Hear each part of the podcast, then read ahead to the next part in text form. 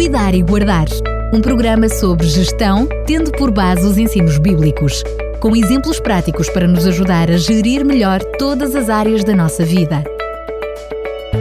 Cuidar e Guardar.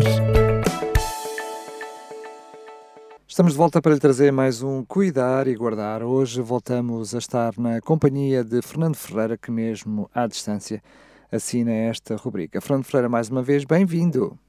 Muito obrigado, é um prazer enorme uh, estarmos neste momento em que estamos a chegar ao fim do ano, estar mais uma vez com, os, com todos os ouvintes da RCS, é um prazer. Escolheu para falarmos hoje como temática a gratidão. Claro, uh, nós, o último programa foi sobre a gestão dos, da espiritualidade e, e este, este tema vem na linha, sobre a gratidão. Uh, o gratidão é o sentimento de lembrança e agradecimento por um bem recebido em relação ao autor, é o reconhecimento, diríamos. Portanto, estamos em tempo de agradecer. Chegamos ao fim de, do ano 2020 e, e, é essa a razão que nos deve fazer parar para pensar e ser agradecidos. Eu encontrei um, uma frase muito interessante de, de, de Lin Yutang, que é um escritor chinês. Ele faleceu com 81 anos em 1976. E ele é muito conhecido porque uma grande parte das obras tradicionais chinesas, os clássicos chineses, foram traduzidos e tornados populares no Ocidente por meio dele. Ele tem uma frase muito interessante. Ele diz: Quando beberes água, pensa na fonte. Este pensamento, inspirado numa cultura bastante distante, mas muito prática, leva-nos pelo menos a duas linhas de reflexão. A primeira, remete-nos para a origem de qualquer bem que recebemos.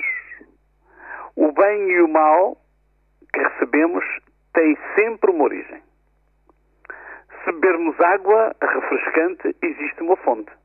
Hoje nós bebemos água uh, de tantas fontes, águas, águas engarrafadas vindas de diversas proveniências. O certo é que a água é diferente. Há pessoas que pensam que a água é toda igual. Para mim não, eu sinto muito a diferença das águas. E sei qual é uma, uma água, a água que vem do Algarve, a água que vem de trás dos montes. Há águas muito características que eu aprecio imenso. Portanto, tem que haver uma fonte. Eu não a conheço, mas existe uma fonte. Se nos deliciarmos com uma laranja suculenta, existe uma laranjeira. Pode ser no Algarve, em Setúbal, antigamente as laranjas de Setúbal eram muito conhecidas, hoje fala-se muito nas laranjas do Algarve. Pois tem que existir uma laranjeira. Se sentimos o calor suave numa manhã de inverno, nós voltamos agradecidos para o sol. O segundo ponto é que este raciocínio ajuda-nos a chegar a uma característica intrínseca do ser humano. E não só é o sentimento de gratidão, a necessidade de agradecer. Se nós estivermos atentos, apercebemos-nos e podemos até ser enriquecidos, porque os animais são muito gratos também. Que há dias uh, vi uma imagem muito interessante no, no site. Era um cervo esticando-se para tocar uma senhora idosa que estava debruçada numa janela. E dizia na legenda: há alguns anos uma família salvou este cervo de um caçador. Desde então, ele visita-os todos os dias. É impressionante. Os animais são muito agradecidos e então quem lida com animais domésticos reconhecerá isso com mais facilidade. Assim, estamos a chegar ao fim do ano 2020. Foi um ano cheio de desafios. O que nos ocorre com mais facilidade é que foi um ano marcado pela morte de muitos milhões de seres humanos nas mais diversas nações da Terra devido a uma pandemia.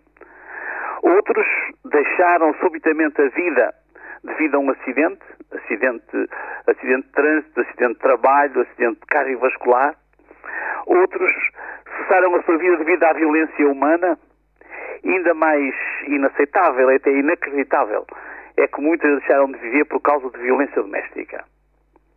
Mas uh, a verdade é que, apesar deste cenário, o prezado ouvinte e eu estamos aqui ainda estamos cá.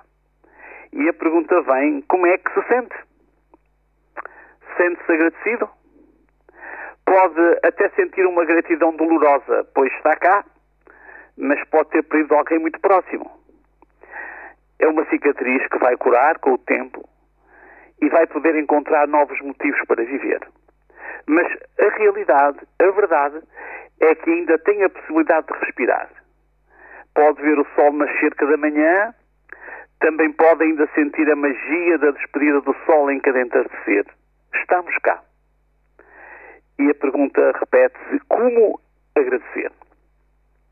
Se nós pensarmos uh, e voltarmos ao pensamento inicial de Lin Yutang, leva-nos a lembrar da fonte quando bebemos água fresca, a lembrar da laranjeira quando nos deliciamos com uma boa laranja, estarmos gratos pelo sol quando sentimos calor, mas ao desfrutar a vida, para onde se volta para agradecer? Eu faria outra pergunta: será que tem a quem agradecer? Alguns voltam-se para a natureza, outros voltam-se para o acaso, outros uh, voltam-se para o destino. O crente volta-se para o doador da vida. Há uma frase, e é uma frase profunda, impressionante Jesus. Ele declarou: Eu sou o caminho, a verdade e a vida. Quem diz uma coisa destas, ou é uma pessoa louca que se imagina qualquer coisa de, de extraordinário e vulgar, ou é mesmo o manancial da vida. Noutro momento, Jesus fez outra declaração desconcertante. Ele disse: Eu sou a ressurreição e a vida. Quem crê em mim, ainda que esteja morto, viverá. Algumas linhas adiante, neste texto, que é do Evangelho de João, capítulo 11, eh, testemunhas presenciais puderam comprovar que ele tinha mesmo esse poder. Ele clamou com grande voz, dizendo: Lázaro, sai para fora. E diz o texto que o defunto saiu, tendo as mãos e os pés ligados com faixas e o seu rosto envolto no lenço. Disse-lhe Jesus: Desligai-o e deixai-o ir. Estas duas declarações comprovam duas coisas fundamentais: que o Messias, em hebraico, ou Cristo, em grego, quer dizer o ungido, é a origem da vida. Ele pode ressuscitar, pode dar vida àqueles que já morreram. Ele deu provas desse poder.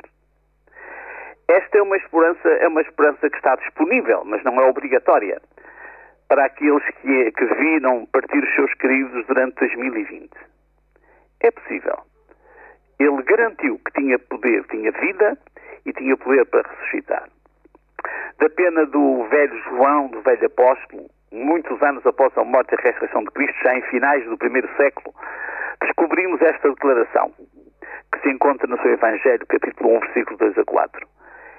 Ele estava no princípio com Deus, todas as coisas foram feitas por Ele, e sem Ele nada do que foi feito se fez. Nele estava a vida. Jesus declarou ter a vida em si mesmo.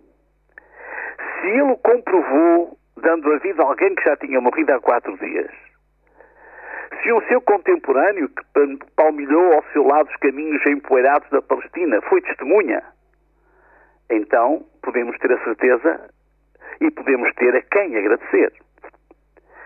Pode agradecer pela vida ao doador da vida. Se puder ir um pouco mais além na profundidade da sua fé, pode agradecer porque ele prometeu ressuscitar os que já morreram. É tempo de cuidar. Nestes tempos estranhos e difíceis, precisamos de redescobrir a gratidão.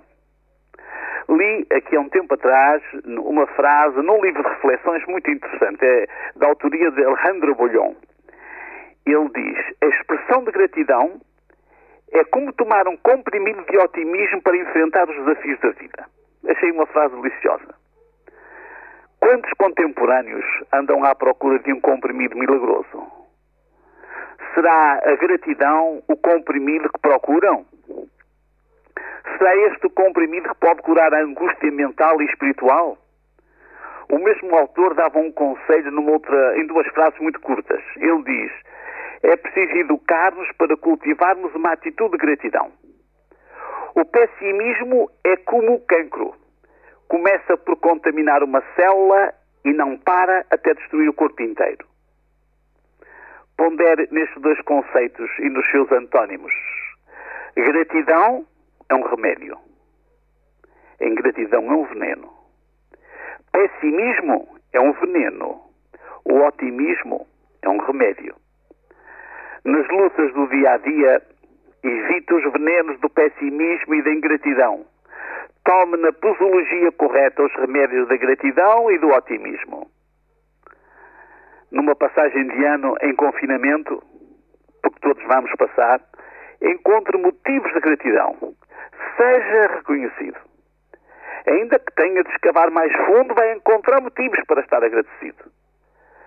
Ficar pela superficialidade, é fácil deixar-se envenenar pelo pessimismo. Desejamos a todos um bom ano, com mais remédios e menos venenos, com mais gratidão e menos pessimismo. Isto é aprender a cuidar e guardar. Desejamos um bom ano para todos, cheio de gratidão. Fernando Ferreira, mais uma vez, muito, muito obrigado. Pergunto-lhe então o que nos traz no próximo programa. Próximo programa, próximo ano, vamos começar a falar sobre a gestão do amor. E prometo que vamos ter alguns programas sobre este assunto tão delicioso e que certamente nos irá inspirar para começarmos o ano 2021 com mais força e mais poder interior. Fernando Ferreira, mais uma vez, muito, muito obrigado. Fica então em conta marcado. Obrigado, até para a semana um e até para, o ano. Um bom ano, uma boa até entrada. Até para o ano e, bom, e um abraço. Cuidar e Guardar um programa sobre gestão, tendo por base os ensinos bíblicos, com exemplos práticos para nos ajudar a gerir melhor todas as áreas da nossa vida. Cuidar e Guardar